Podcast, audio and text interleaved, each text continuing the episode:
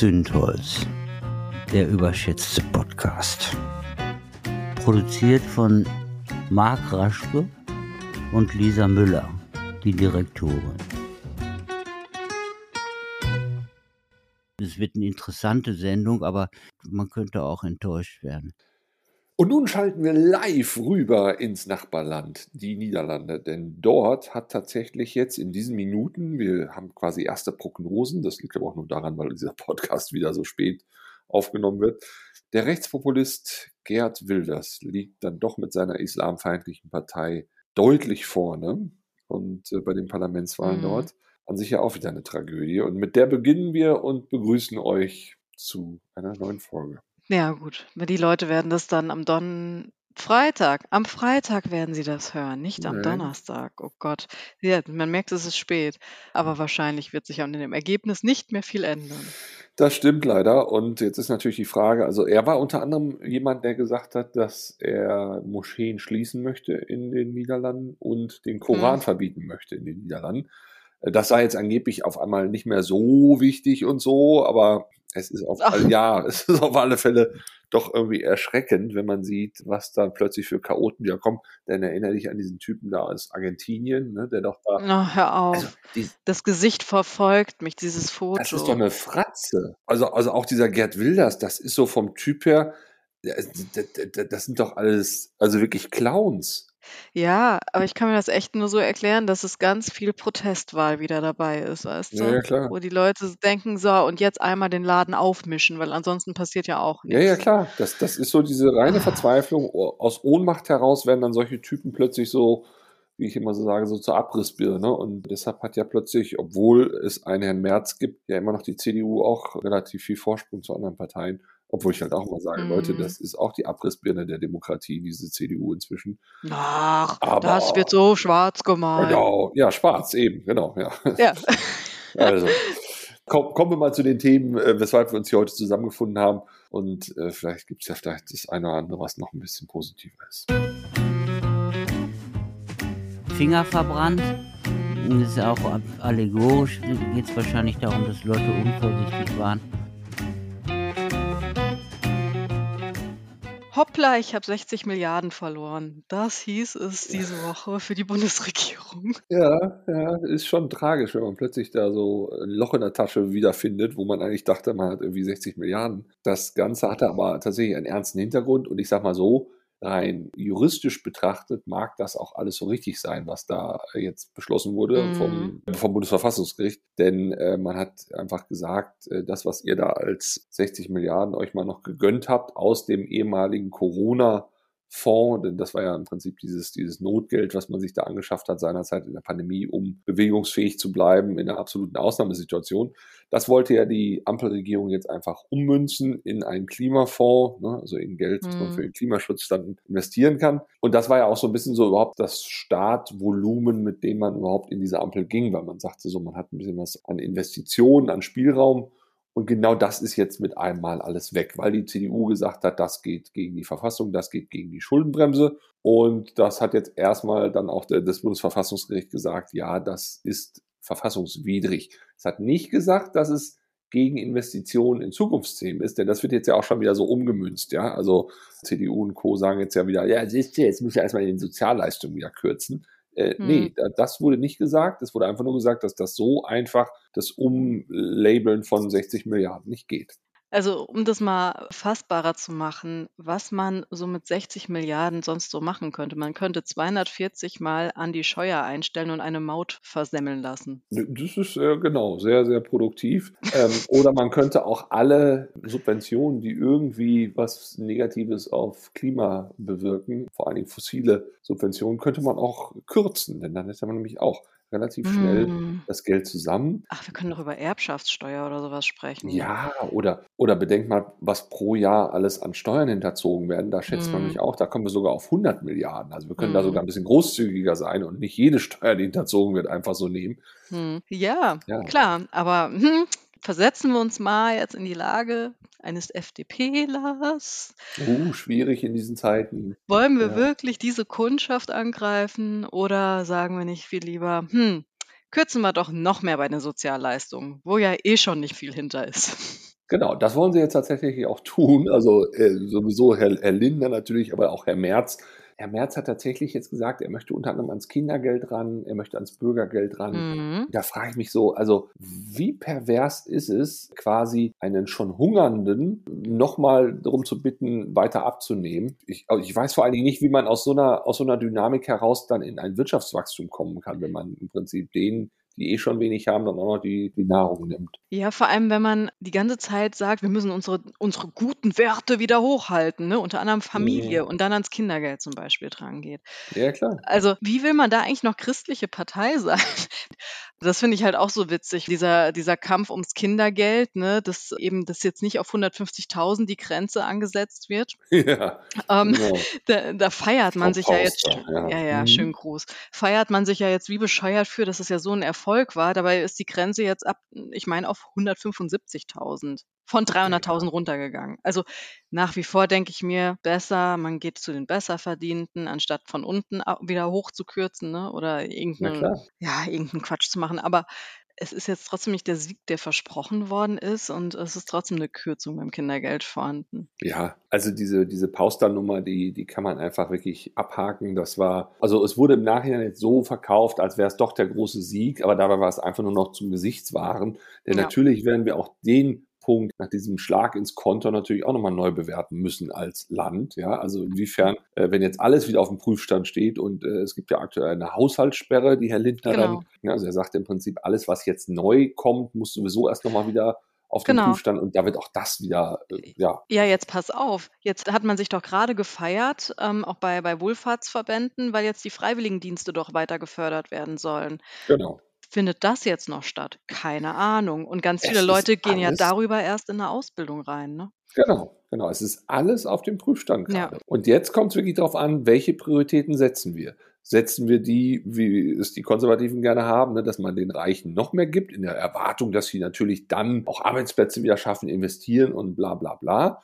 Das ist ja dieser Trickle-Down-Effekt, ja, also so, so mm. muss man sich das vorstellen wie, wie so eine Sektinstallation, also wo ganz viele Sektgläser übereinander stehen, wie so eine Pyramide. Mm. Und dann kippt man quasi von oben, oder Sekt ist ja eben nicht in diesen Kreisen, sondern Champagner. Ja. Man kippt dann diesen Champagner oben in das oberste Glas und erwartet dann, wenn das oberste voll ist, dass das dann nachsuppt in die anderen runter, die Pyramide entlang. Die Tropfen äh, dann.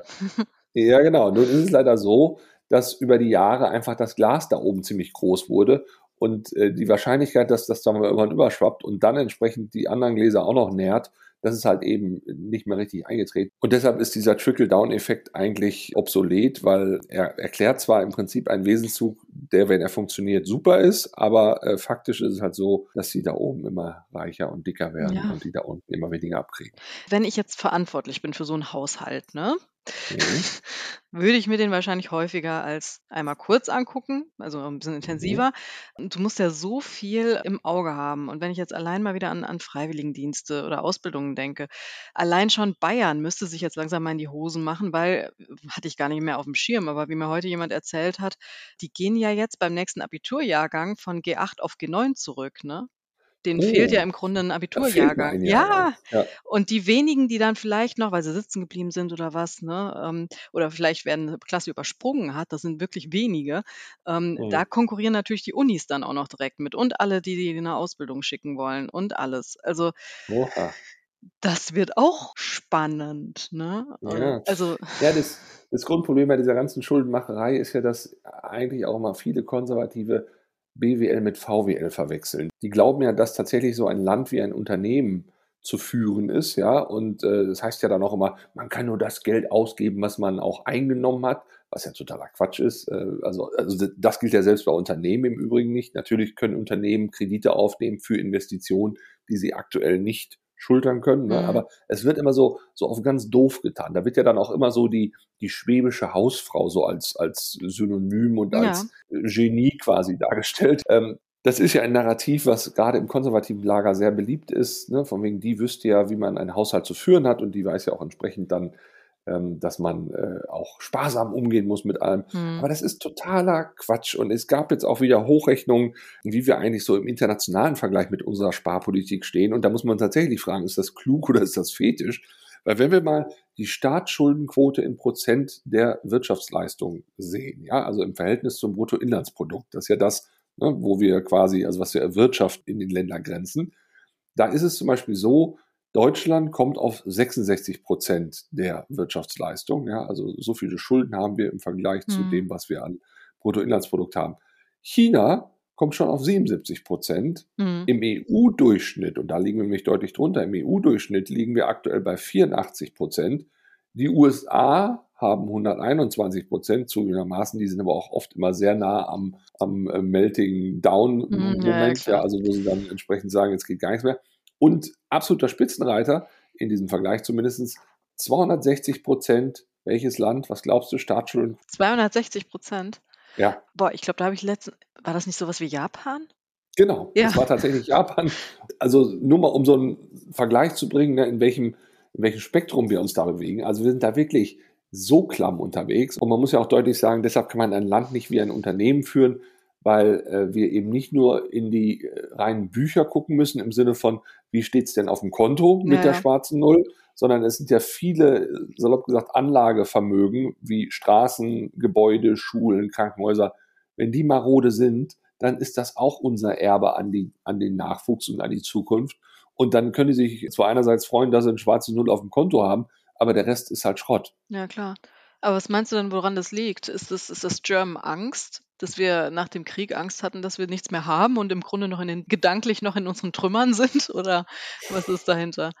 Nee, das ist tatsächlich dieses Narrativ, dass man wie eine schwäbische Hausfrau zu leben hat. Ja, aber wo ähm, kommt das her? Ja, es ist einfach technisch und, und, und finanziell möglich gewesen. Also ich glaube nicht, dass man jetzt so aus dem Krieg heraus, ich glaube, diese Generation kann ich mir nicht vorstellen, dass sie noch so einen hohen Einfluss hat. Hm. Nein, aber ich glaube wirklich, es war halt, es waren halt die vielen, vielen Jahre, in denen das alles gut ging, ja, in denen man einfach auch so sein konnte, weil die Kohle halt irgendwie da war. Aber jetzt, wo es ein bisschen angespannter wird, wo auch die Krisen mannigfaltiger werden und, und man spricht ja nicht auch umsonst von Polykrisen. Ich meine, wir haben jetzt auch immer noch ein Krieg, den zwar jetzt kaum noch einer irgendwie wahrnimmt, aber er findet ja immer noch statt in der Ukraine. Es gibt immer noch Lieferketten-Schwierigkeiten. China steht vor einer großen wirtschaftlichen Krise oder ist vielleicht sogar schon mittendrin. Das sind ja alles Einflussgrößen, die auf uns auch wirken. Und deshalb könnte man gut und gerne das Geld, was da seinerzeit für Corona aufgewandt wurde, natürlich auch in neue Krisenherde stecken. Ja. Ähm, also, also ich, ich persönlich würde einfach sagen, labelt das doch einfach um oder sagt doch nicht, und das finde ich ja auch so gaga, sagt doch nicht, dass jetzt eine Pandemie vorbei ist. Damit haben wir doch noch lange nicht die Auswirkungen der ganzen Pandemie behoben von Tag X. Ach, geh mal von der Pandemie weg. Wir haben auch einige geschrieben von wegen, ja, aber das ist juristisch, wie du am Anfang gerade auch gesagt hast, ne, von, von diesem Thema. Ja, es ist juristisch ja. alles so korrekt und wir wollen doch auch nicht, dass das dann auf einmal mit was anderem passiert, dass dann auf einmal in Rüstung investiert werden könnte, zum Beispiel. Ja, klar, will ich nicht, aber Rüstung ist für mich was komplett anderes. Das muss auch anders ja, argumentierbar sein, weil die WHO hat doch inzwischen auch schon Klima als eines oder als die größte Bedrohung für die Gesundheit ausgerufen. Also es ist doch im Grunde die Pandemie, die wir jetzt gerade wieder neu haben und das betrifft eben nicht nur unsere Gesundheit wie bei Corona, sondern das betrifft einfach alles. Da, da haben ja neulich auch Klimawissenschaftler gesagt, wenn es sowas wie eine, eine stinkende Klimakrise gäbe oder eine, mm. die mhm. braun ist, die schwefelig ist, ja, dann würden wir da längst was gegen tun, alle, weil wir, weil wir sie sehen im wahren Wort sind aber wir sehen sie halt eben nicht. Wir nehmen sie auch nur so latent wahr und finden auch teilweise Ursache, Wirkung nicht. Und dadurch wird das halt so diffus und, und, und dadurch wird das vermeintlich nicht als Gefahr wahrgenommen. Aber nochmal, die Corona-Krise ist noch nicht vorbei. Ja. Denn diese Argumentation verstehe ich vom Bundesverfassungsgericht nicht. Wenn das Geld für die Corona-Krise war, die Corona-Krise ist nach wie vor da. Sie steckt in den Knochen der Menschen, sie steckt in in auch vielen aufgelösten Konten von Selbstständigen, die gesagt haben, ich muss jetzt äh, in der Pandemie im Lockdown an mein Erspartes ran. Ja, das Geld ist alles weg. Wir haben im Prinzip auch sehr auf Kosten unserer Krankenhäuser gelebt in dieser Pandemie. Die müssen dringend finanziell aufgerüstet werden. Also das Geld könnte man wunderbar investieren, diese 60 Milliarden, und man müsste sie noch nicht mal für den Klimaschutz umlabeln. Aber wenn man es täte, ähm, dann hätte man quasi, wenn man die 60 Milliarden Krankenhäuser und so weiter investiert, hätte man natürlich an anderer Stelle plötzlich Geld frei für den Klimaschutz. Ja, Aber dann ist ja trotzdem das Urteil vom Gericht nach wie vor richtig, nur die Politik müsste da erfinderischer werden, ne? Wie so wie du's Ja, grade natürlich, sagst. ja. Dann müsste man halt immer noch sagen: „Okay, wir benutzen das.“ Aber klar, wenn jetzt die Pandemie für beendet erklärt wurde, wie rechtfertigst du das jetzt? Vor allem, da jetzt diese Summe so in den Fokus gerückt wurde, dass du's jetzt auch nicht mehr klammheimlich machen kannst, ne? Nein, klar, aber wie gesagt, die virologische Pandemie ist für beendet erklärt, ja. Aber die finanzielle, die soziale und so weiter, die hat nach wie vor, äh, also die grassiert nach wie vor in, in, in Deutschland. Und ich kann auch nur sagen, also das ist kommunikativ sicherlich Murks gewesen. Ich frage mich auch, wie lange sich ein Herr Lindner noch hält, weil äh, er als Finanzminister hat das Ganze also an vorderster Front mitzuverantworten. Aber, und dann kommen wir vielleicht auch schon fast zum nächsten Thema, Ja. es gibt ja leider eine Partei, die aus dem Ganzen sehr viel Honig schöpft. Brandgefährlich.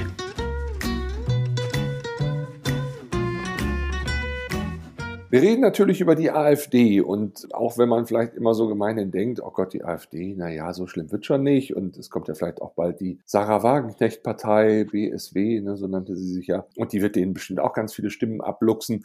Aber das ist für mich alles so ein bisschen hätte, könnte und wenn. Eigentlich kann man ganz nüchtern Dinge festhalten und zwar die AfD ist auf einem Allzeithoch. Ich meine, stellt euch mal vor, nach dieser ganzen Nummer jetzt mit der Schuldenbremse und man hat keine Kohle mehr, man weiß nicht, wie man auch jetzt überhaupt noch als Ampel agieren möchte.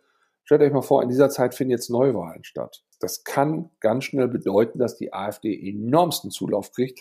Und so wie die CDU jetzt glaubt, sie hätte noch einen gewissen Vorsprung, das kann plötzlich auf Bundesebene ein ganz neues Bild ergeben. Es kann zum Beispiel sein, dass die AfD mit zur mächtigsten Partei in, im Bundestag wird, weil sie vielleicht nicht in die Regierung kommt, aber zumindest da die Opposition stellt. Ja, wie soll denn sowas gehen? Äh, Das kann auch heißen, dass die FDP rausfliegt und dass vielleicht auch die CSU rausfliegt, weil es gibt ja jetzt diese Neuordnung da des Wahlrechts. Das hatte ja die Ampel noch durchgezogen. Das gibt ganz Ja. neue Konstellationen. Die Linke wird rausfliegen, wenn es Neuwahlen geben sollte.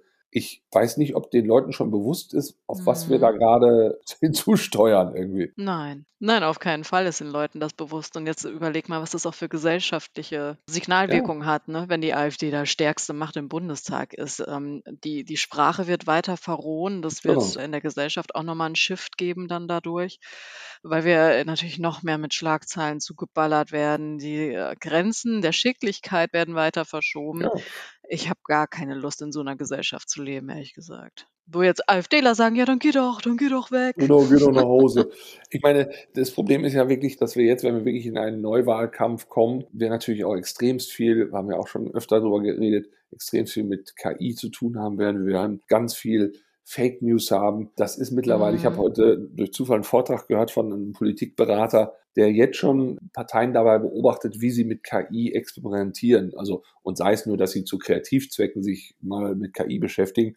Aber er hatte auch einige Beispiele gezeigt, wo wirklich schon Bilder gefaked wurden. Das war bislang auch teilweise im Ausland. Aber das war auch erschreckend, wie quasi dann Bilder konstruiert wurden, die es so gar nicht gab. Ja, also zum Mhm. Beispiel wurde dann mit einem Bild, ich glaube, es war in der Schweiz, wurde dann Stimmung gemacht von, ich glaube, es ist auch sogar die FDP da. Die hatte dann ein Bild konstruieren lassen von einer künstlichen Intelligenz, wo sogenannte Klimakleber dann äh, vorne zu sehen waren. Und hinten staute sich dann ein Blaulichtwagen, ein Krankenwagen. Das hat so nicht stattgefunden, aber es ist Mhm. natürlich ein hochgradig emotionalisierendes Bild. Oder ein anderes Bild, eine Gruppe von Männern, deutlich erkennbar irgendwo aus dem südeuropäischen Raum und dann darüber, jetzt ist Schluss mit Flüchtlingen und so weiter. Also, also selbst wenn diese, diese, diese Bilder gefaked sind, aber die Botschaften und die Emotionen sind halt ziemlich real. Ja, ich finde, das ist noch längst nicht alles, womit wir rechnen müssen. Du hast mir doch heute noch erzählt darüber, dass es Videomaterial gibt, was eigentlich tatsächlich echt ist, wo dann aber jemand im Nachgang noch einen sechsten Finger reingeschoppt hat oder so, damit man sagen kann, es ist fake. Ja, Das, ja, ist, ja. das hat für mich eine ganz andere Dimension, weil jetzt denke ich mir doch auch als Politiker, wenn ich gewitzt bin, da ist vielleicht irgendein Skandalvideo von mir unterwegs, ne, wo ich halt irgendwas gesagt habe und ich Mhm. nehme mir dann vielleicht einfach genau das Video, shoppe da irgendwas rein und bringe das in Umlauf und sage dann, ja, aber guck mal, ich habe hier einen sechsten Finger, das ist alles fake. Und dann sagen viele, ach, das ist fake. Ja, aber hier äh, habe ich eine Version gefunden, da ist kein sechster Finger. Und dann sage ich doch auch vielleicht, ja, haben sie jetzt ihren Fehler gemerkt, haben sie im Nachgang noch geändert, hm, Mhm. oder? Ja, es ist, also ich meine, da kommen wir auch noch im Laufe des Podcasts zu diesem Thema, was ich da heute mit dir besprochen habe. Aber es ist in der Tat so, also die, die Mannigfaltigkeit von Manipulation, da musst du so im Quadrat denken, um das zu ja. verstehen, was da heutzutage manipulativ möglich ist. Und ich ja. glaube, und ich glaube, da sind die meisten Menschen komplett überfordert. Ja, nicht nur das. Also selbst wenn du nicht zu denen gehörst, die sofort alles glauben, aber du hast doch so viel Misstrauen heutzutage. Und wenn das mal kein Gift ist, Ja, klar. wie willst du denn eine Bevölkerung, die komplett Nachrichten misstraut, überhaupt noch informieren? Genau, das wird, das wird definitiv nicht mehr gehen. Und nehmen wir mal das Beispiel Thüringen. Da wird es ja im Jahr 2024 dann Wahlen geben.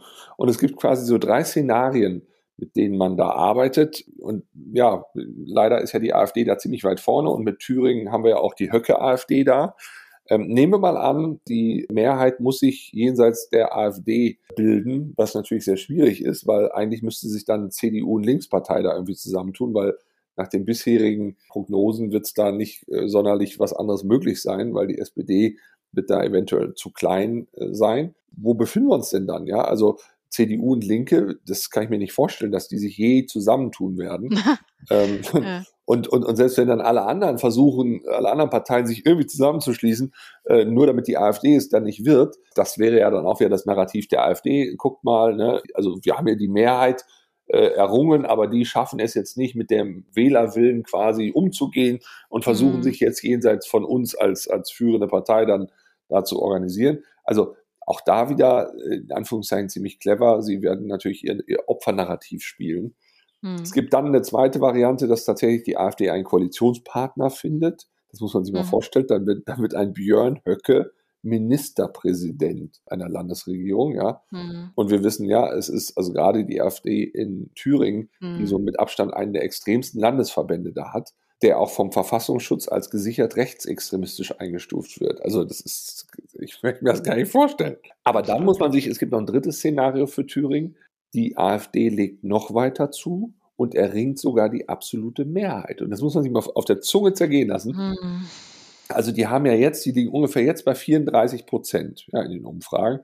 Äh, als nächste Partei kommt dann CDU mit 22 und dann die Linke mit 20 Prozent. Der Rest findet quasi nicht mehr statt. SPD irgendwie 6 Prozent, die anderen sind gar nicht mehr dann im, im Landtag vertreten. Aber wenn das so wäre, also die, die, die AfD braucht nicht 50 Prozent, um die absolute Mehrheit zu kriegen. Die braucht nämlich rein rechnerisch nur 40 Prozent erreichen, weil dann geht es um die Mehrheit der, der Sitze. Das heißt also, mhm. die sind, die sind nur noch 6 Prozent von der absoluten Mehrheit entfernt. Und mhm. dann bräuchten die noch nicht mal einen Koalitionspartner da in Thüringen. Dann könnten die durchregieren. Also ja. viel Spaß.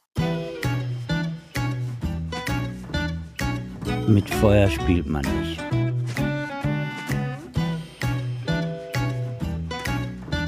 So, nachdem wir uns jetzt alle daran gewöhnt haben, dass wir das 1,5 Grad Ziel, was das Klima angeht, nicht mehr erreichen. Ich denke, jeder hat es inzwischen mitbekommen. Es ist sehr unwahrscheinlich, dass wir das erreichen. Steuern wir jetzt laut einem neuen UN-Bericht auf 3 Grad Erwärmung zu. Was bedeutet das jetzt eigentlich? Viele dachten, glaube ich, bei 1,5 Grad, es ändert sich ja dann nichts. Ne? 1,5 mhm. Grad, schön, ist ein bisschen wärmer dann. Nee. Ähm, und mehr bedeutet das nicht.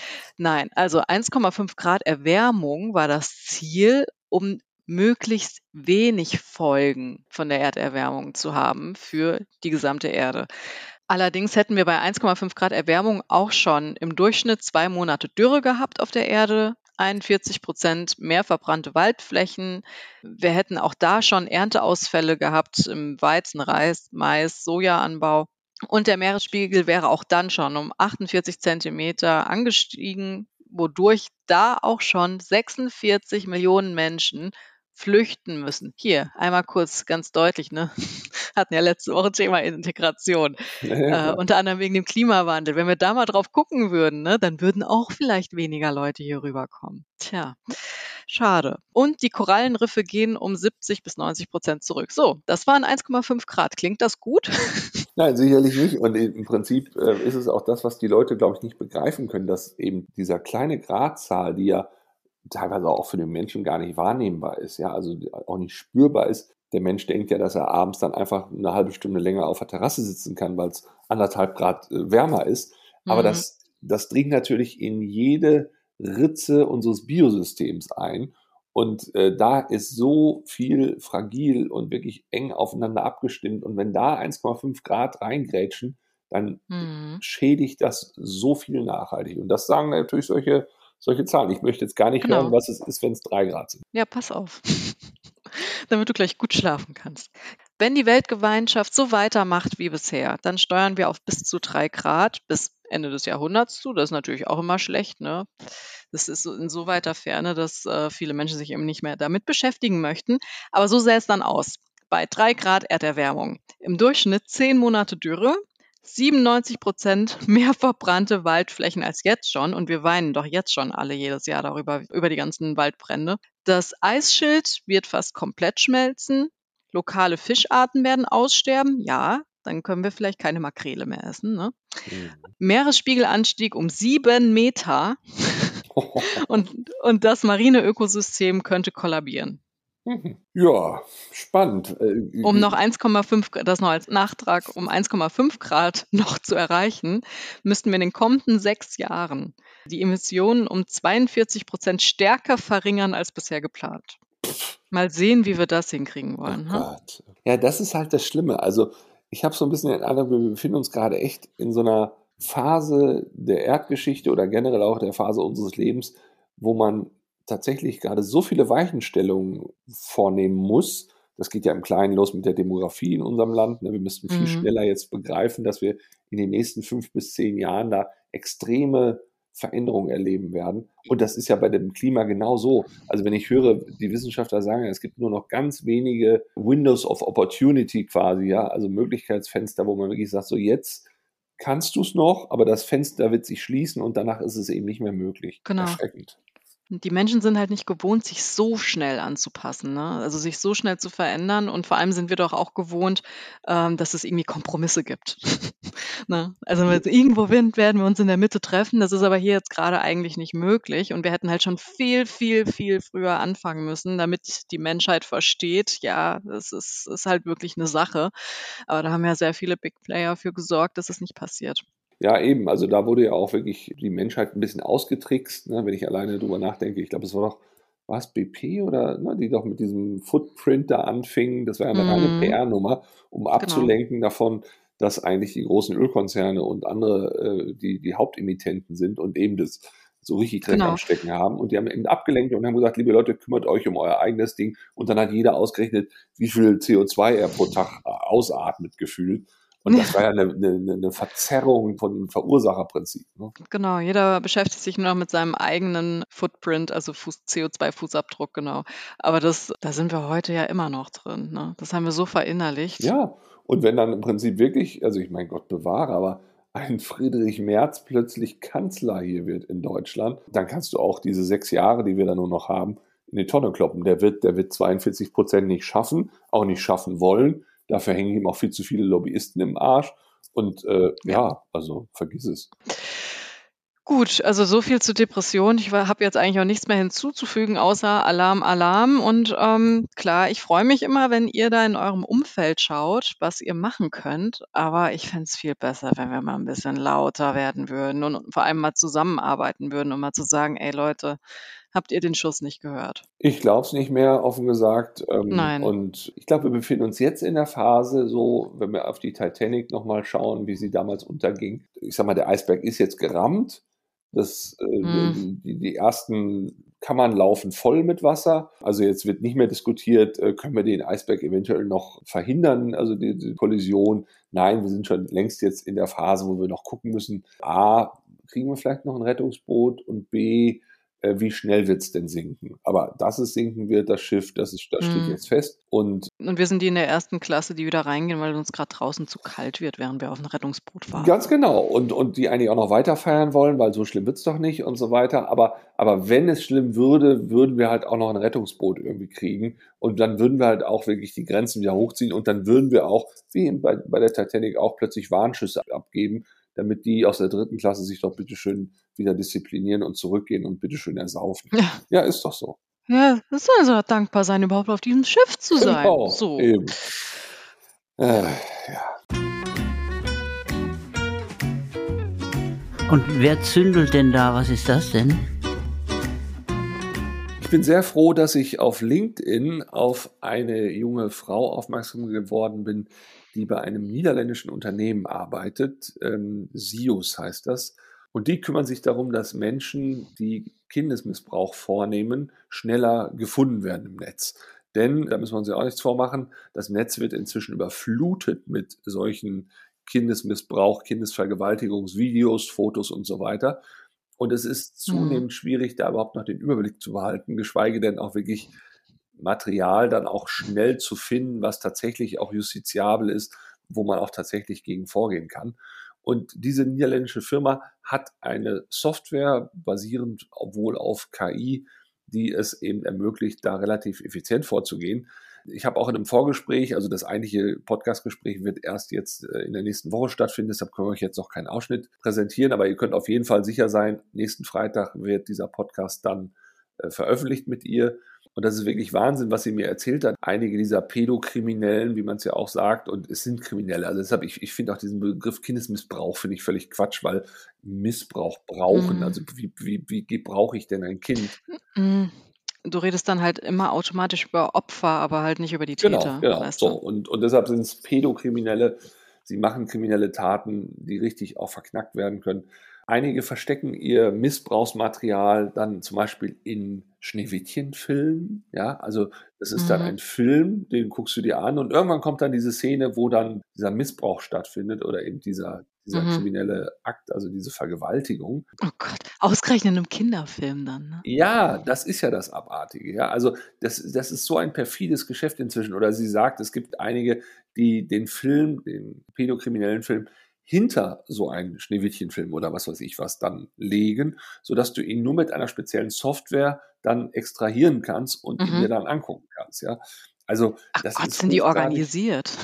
ja, deshalb das ist hochgradig spannend, vor allen Dingen auch mit der Frage jetzt, wie gehen wir eigentlich mit KI um, weil auch natürlich die Gegenseite inzwischen KI benutzt, genau. um Filme zu manipulieren, um Filme auch äh, vermeintlich dann als Werk einer KI dann darzustellen, aber eigentlich sind es dann doch wieder reale Bilder. Ja. Oder, und das habe ich auch dann in dem Vorgespräch schon erfahren, wie ist das eigentlich, wenn tatsächlich jetzt Bilder oder, oder Videos durch KI entstehen, die dann so eine Gewalttat zeigen. Ist das dann jetzt harmloser oder nicht? Mhm. Also im ersten Moment im Reflex habe ich sofort gedacht, ja, irgendwie schon harmloser. Aber äh, natürlich totaler Quatsch, weil auch diese KI-Materialien werden ja auf Basis von realen hm. Bildern, realen Videos produziert oder auch gelernt. Ja, diese, die, dieses Machine Learning. Oh Gott, stimmt. Ja. Ja, also. Ja, ja, stimmt. Interessanterweise, ich hatte dir gestern oder heute geschrieben, weil ich einen Artikel genau zu dem Thema gelesen hatte, ne, wo Kindesvergewaltigung, also das Videomaterial, gar nicht mehr reell stattfindet, sondern eben von KI erstellt wird. Weil ich äh, gelesen hatte über ein Urteil und dass das Strafmaß dafür, also es wird immer noch verurteilt, wenn du dann im Besitz von sowas bist oder es verbreitest. Ne? Es ist immer noch strafbar, auch wenn es eben von einer KI erstellt wurde. Aber das Strafmaß ist halt viel, viel geringer, weil das Gericht sagt, es ist ja im Grunde keine reelle Tat vorausgegangen. Ne? Und, mhm. und da wollte ich ja auch von dir deine Gedanken dazu hören, was du dazu sagst, wie du KI findest in dem Sinne. Also klar, furchtbar, hoffentlich, aber ist das genauso zu verurteilen, als hätte es stattgefunden oder nicht? Und gleichzeitig denkt man sich ja auch, ja, also besser macht das auch nicht, ne? weil du machst ja trotzdem dieses Material verfügbar und verbreitest etwas, was eindeutig gegen unsere Werte verstoßen sollte. Ne? Ja, und wie gesagt, allein von der Herleitung, von der, von der technischen Herleitung einer solchen KI muss man ja davon ausgehen, dass sie auf Basis von realem Material ja, gefüttert wird. Ne? Und deshalb bist du schon irgendwie auch ziemlich direkt Nutznießer von eben solchen Produktionen. Ja, klar. Und Allein schon die Aufgabe an die KI zu stellen, da habe ich eben so drüber nachgedacht, als du dann meintest, die lernt das. Ja, oh Gott, wie sieht denn so eine Aufgabenstellung aus? Das ist ja furchtbar, ja. Ja, natürlich, ja, natürlich. Und deshalb ist sie, weiß Gott, nicht so harmlos, wie das dann in dem Moment klingt. Und ich bin jedenfalls sehr gespannt auf dieses Gespräch, weil ich auch sie natürlich unter anderem fragen werde, wie eigentlich dann ihre Software lernt, weil man mm. ja mhm. äh, da mitunter auch davon ausgehen muss, die muss ja auch auf Basis von, von, von Tätermaterial lernen, aber gleichzeitig darfst du ja als normaler Mensch, als eben in dem Fall auch Unternehmen, so solch Tätermaterial ja gar nicht haben, weil du ja sonst entsprechend auch Täter bist. Ne? Mm, genau. Also wie lernt so eine Maschine dann? Und ja, und, und, und worauf achtet die eigentlich? Also was ist eigentlich so letztendlich, in Anführungszeichen, das Geheimrezept? Ich finde es vor allen Dingen gut, dass wir diesen Podcast machen werden, weil wir damit ja auch ganz vielen Tätern signalisieren, wir haben euch im Blick und es ist ziemlich einfach inzwischen, nämlich aufgrund unter anderem von KI, euch auf die Schliche zu kommen. Und ich finde es halt auch echt spannend, weil es die zwei Seiten der Medaille zeigt. Ne? Einerseits, dass eben dieses Verbrechen dadurch echt organisierter wird nochmal ne? und nochmal eine, eine Spur äh, schwieriger zu fassen irgendwie. Und auf der anderen Seite ähm, gibt es aber eben dann auch so Menschen wie die Dame, die du dann interviewen wirst, die dann sagt, wir machen uns die Technik jetzt zunutze, um die ausfindig zu machen.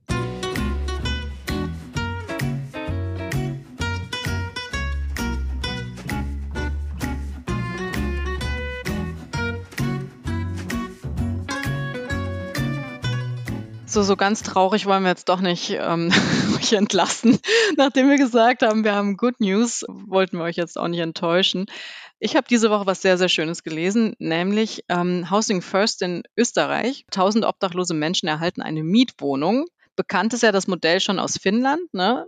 dass man eben zuerst die Wohnung bekommt und eben nicht in Vorleistung treten muss mit irgendwelchen Taten. Österreich ist jetzt auch auf dieses Erfolgsmodell umgestiegen. Über 1000 Menschen kriegen da nämlich, also innerhalb von einem Jahr bis September 2024 jetzt eine eigene Wohnung. Housing First gilt tatsächlich als bester Weg aus der Obdachlosigkeit und um die langfristig abzuschaffen vor allem auch. Während nämlich in den meisten EU-Ländern, in Deutschland übrigens auch die Zahl der Wohnungslosen steigt, ist die in Finnland rückläufig und seit Einführung des Konzepts im Jahr 2008 hat sich die Zahl der betroffenen Personen von 8.260 auf 3.686 äh, mehr als halbiert. Chapeau, muss ich sagen, tolle Aktion und deshalb äh, bin ich auch froh, dass dieser doch wieder sehr trübsame Podcast doch mit einer kleinen guten Nachricht endet. Ja, also es passiert noch viel Gutes. Marc hat ja auch so einen Good News Channel, ne, jetzt äh, auf Instagram. Die kann man auch abonnieren, wenn man nicht die ganze Zeit irgendwelche Horrornachrichten lesen möchte. Das stimmt. Ihr müsst dann einfach auf Instagram bei mir sein und dann gibt es da in meinem Profil im Account tatsächlich ein, äh, ein Unterkanal, ein Broadcast, der da heißt äh, nur gute Nachrichten. Und in diesem Sinne wünsche ich mir mehr gute Nachrichten und wünsche euch einen guten Start ins Wochenende. Zündholz, der überschätzte Podcast. Titel gesprochen von Dr. Alexander Risse. Produziert von Marc Raschke und Lisa Müller, die Direktorin.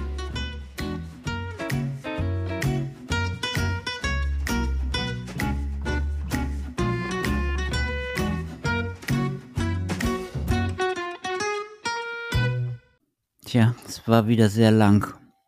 Tut mir leid.